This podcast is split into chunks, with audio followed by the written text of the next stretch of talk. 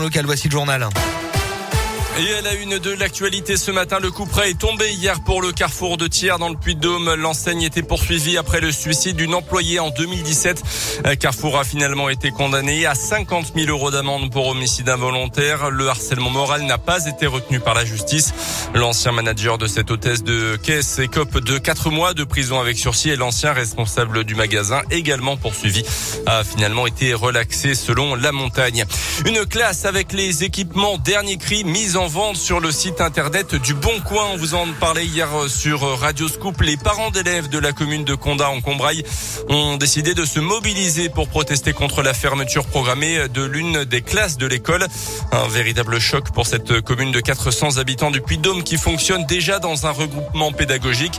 Selon les parents, la fermeture va entraîner la création d'un groupe de 24 élèves et de quatre niveaux différents dans des locaux jugés trop petits.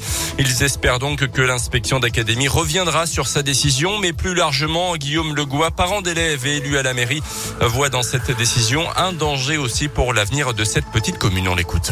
C'est vrai qu'en tant qu'élu, on voit arriver euh, les gens qui cherchent. La première question qu'ils nous posent, c'est pas euh, niveau des taxes ou savoir s'il y a un cinéma euh, prochain. C'est est-ce qu'il y a une école et où sont les moyens médicaux les plus proches? Mais c'est sûr que si on disait à ces personnes-là, notre école existe, mais risque de fermer d'une année à l'autre, ben, je me mets à leur place. Hein, ils, ils iraient s'installer sur d'autres communes. Aujourd'hui, c'est une classe.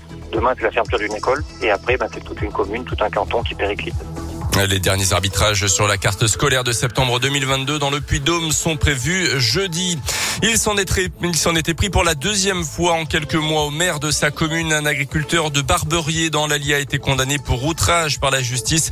Le 22 juillet dernier, il avait copieusement insulté l'élu de ce village de 140 habitants. Ce dernier avait porté plainte soutenue par l'association des maires de l'Allier, qui s'était d'ailleurs porté partie civile. Il a écopé finalement de trois mois de prison avec sursis. Une mauvaise surprise pour des collégiens de la région. À la cantine d'un établissement de l'Ain, vendredi, ils ont découvert des asticots dans leur plat de pâtes. C'était en ah. fait des larves de mythes alimentaires. Selon euh, le progrès, le stock a été jeté, remplacé par du riz. Personne n'a été malade, heureusement.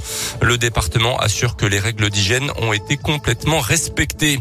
Dans l'actu aussi, les profs au ministère de l'Éducation aujourd'hui, les principaux syndicats doivent rencontrer le ministre pour discuter du futur protocole sanitaire à l'école. Il doit a priori être allégé à partir du début du mois de mars, euh, c'est-à-dire au retour des vacances d'hiver pour toutes les zones.